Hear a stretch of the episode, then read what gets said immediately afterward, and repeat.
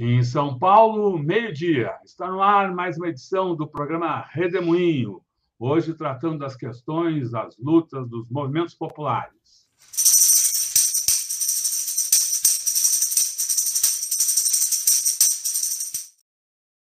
Olá, João Pedro Stedley, que bom tê-lo aqui nesse redemoinho, hoje, excepcionalmente nessa quarta-feira. João Pedro Stedley, que é da coordenação nacional do MST, o que, que você nos conta desses últimos dias do ano de 22? Olá, Rodolfo, Eleonora e a todos que nos acompanham no Tutameia. Grande abraço a cada um e a cada uma. Bom dia, boa tarde, boa noite, já que depois vocês podem acompanhar pelo YouTube. Bem, eu acho que, como último programa do ano, é, evidentemente, o tema principal é a expectativa dos movimentos populares em relação ao novo governo Lula. Estou chegando de Brasília, falando aqui de São Paulo, num estúdio subsidiário do Tutameia, aqui no bairro da Pompeia. E queria comentar alguns aspectos bem gerais que acho que podem ser úteis para os nossos ouvintes. Primeiro, como uma espécie de balanço, o 2022 foi uma tragédia, né?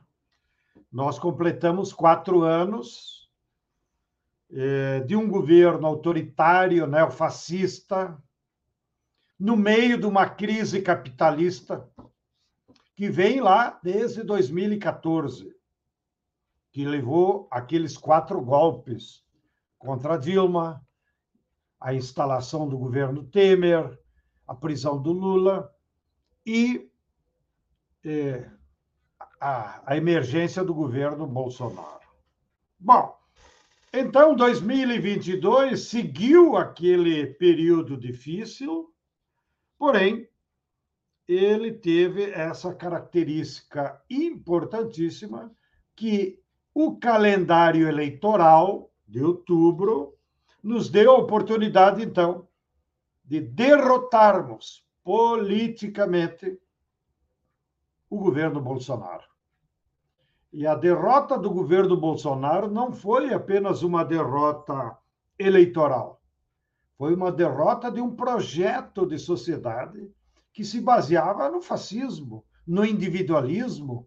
Cada um tem que se armar e se defender, cada um por si e acima de nós, como eles diziam, Deus, a pátria e outras babuzeiras.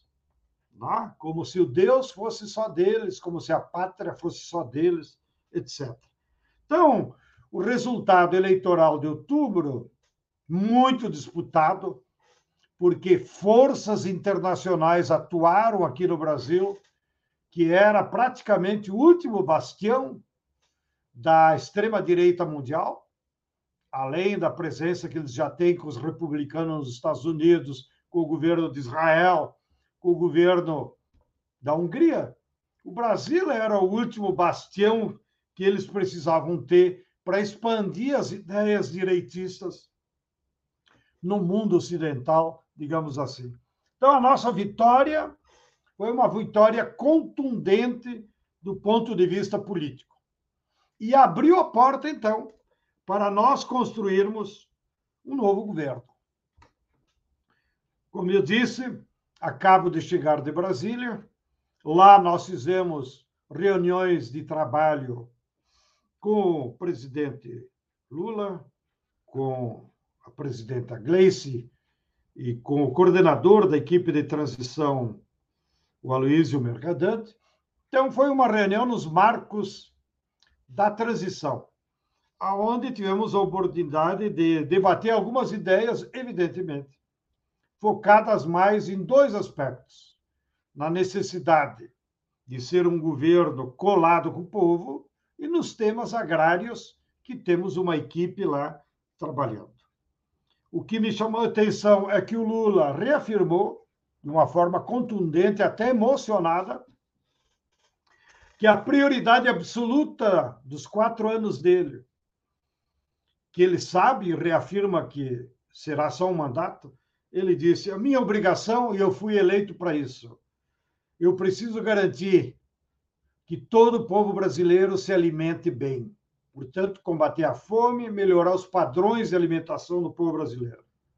Eu preciso garantir a educação para todos, em todos os níveis, desde a cirenda, ensino fundamental e saúde para todos. Então, de certa forma, ele focou nesses três aspectos para o seu plano, que nós achava que era de emergência, mas que vai ser, então, o plano de governo para os quatro anos. E do ponto de vista da organização popular, que é a nossa pauta permanente aqui na Rádio Tutameia, é a participação das organizações populares. Nós temos compartilhado com eles, e eles concordam, que não basta mais ser um governo para o povo. É preciso ser um governo com o povo, para que, mais além da frente ampla que o elegeu, como resultado da mobilização de todas as forças progressistas brasileiras, é preciso agora, na forma do governo funcionar, ele ter uma participação, criar mecanismos para que os movimentos populares e as formas de organização do povo participem do governo. Nós temos as formas clássicas, que é aquelas conferências temáticas, que começam no município, vão no estado e vão a nível nacional, mas são muito aquém das necessidades. Então, nós estamos evoluindo para uma segunda proposta complementar, que toda política pública tem que ter a sua perninha, o seu braço de participação popular. Então, em cada anúncio de política pública do governo, seja nos alimentos, seja no combate à fome, seja na educação, na saúde na moradia, tem que estar colado com a política pública uma forma de participação da população beneficiária. Na gestão dessas políticas públicas, não apenas receber o peixe sentados. E a terceira forma que nós temos debatido com eles é que é preciso estimular formas de participação popular permanente, que, na nossa opinião, a melhor forma seria através dos comitês populares. Porque aí você vai espraiando, como diria o meu amigo Lívio Dutra, por todo o tecido social. Então, em cada comunidade, em cada escola, em cada bairro, em cada assentamento, cada distrito rural, nós temos comitês populares que não são não só vão fiscalizando o governo, mas vão se reunindo, participando da política, ou seja, tendo também um processo de formação política, de participação popular. Então, saímos de lá muito satisfeitos, porque essas ideias né, têm recebido apoio, pelo menos do núcleo dirigente, que vai conduzir a política daqui para frente. Eles vão colocar essas iniciativas dentro da Secretaria-Geral da Presidência, o que revela a importância. Secretário ministro vai ser o Márcio Macedo, que também é do núcleo, digamos, mais próximo ao presidente da República. Foi ele nos disse isso, eu escolhi o Márcio. Não é porque é sabidão, tal, tal, porque tem absoluta confiança e está aqui, na cozinha, como a gente diz. E, portanto, ele vai se reportar permanentemente de como está andando essas políticas.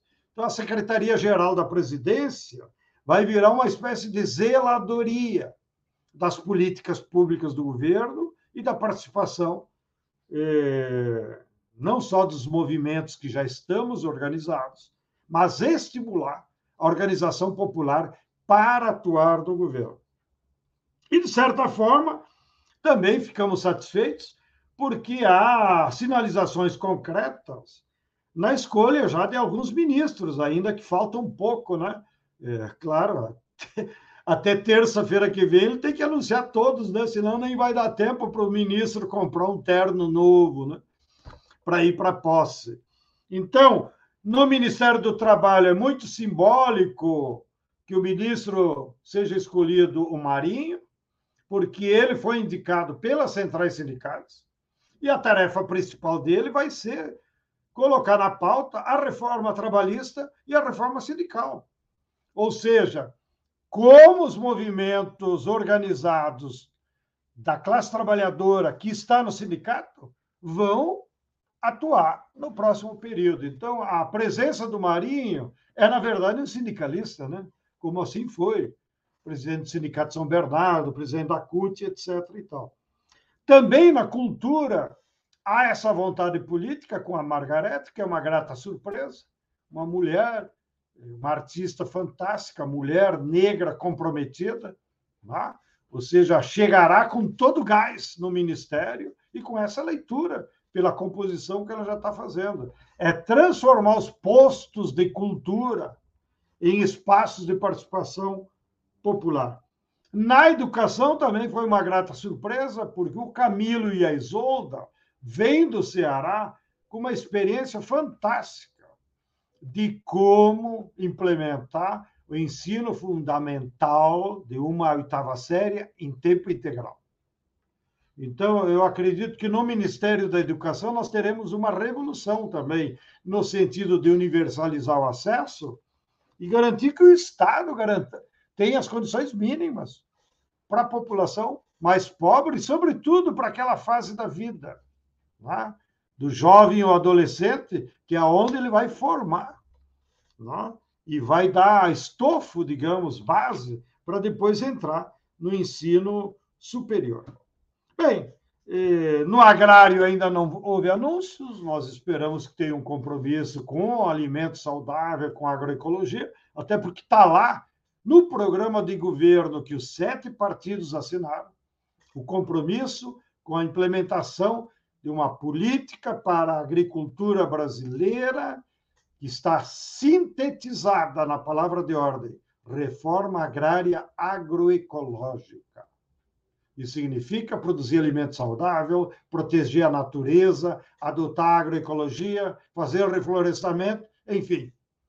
A agricultura brasileira entrará por um novo rumo, ou para imitar o Guimarães Rosa que os, que os protege. Entrará por uma nova senda, por um longo caminho entre as montanhas e os vales, que ele se inspirava na geografia mineira. Bem, acredito então, camaradas que nos escutam em casa, que teremos um 2023 de mudanças, com grandes mobilizações e com um novo rumo para o nosso governo, para o nosso país. Um grande abraço a cada um e a cada uma de vocês que nos acompanharam ao longo desse ano. Contem comigo toda terça-feira, ao meio-dia em ponto, para nós seguirmos dialogando e nos atualizando sobre as atividades dos movimentos populares. Longa saúde e vida boa para o Rodolfo e a Eleonora, para que continuem sempre sábios fazendo um jornalismo de qualidade, informando o nosso povo e se contrapondo às manipulações da Globo, da Record e outras porcarias que aparecem nos vídeos da nossa televisão, menos a TVT, que é a única televisão dos trabalhadores. Um grande abraço a todos e todas. Muito obrigada, João Pedro. Muito, Muito obrigado, João Pedro. Aí, João Pedro da Coordenação Nacional do MST, fala aqui no programa Redemoinho, que a gente transmite de segunda a sexta, sempre ao meio-dia, cada dia com um tema específico. Esse é o programa de despedida do ano. A gente quer desejar ao João Pedro e a todos que nos assistem ótimas festas e um ano novo de muita esperança, de muito trabalho, de muita luta e muitas conquistas para os movimentos populares, para a democracia no Brasil e no mundo. Muito obrigado. Abração Obrigado, Rodolfo, e desejo para ti que o Renato só dure o campeonato gaúcho, porque é o tamanho do conhecimento dele. Um grande abraço, tchau, tchau. Tchau, tchau, pessoal. Nos vemos.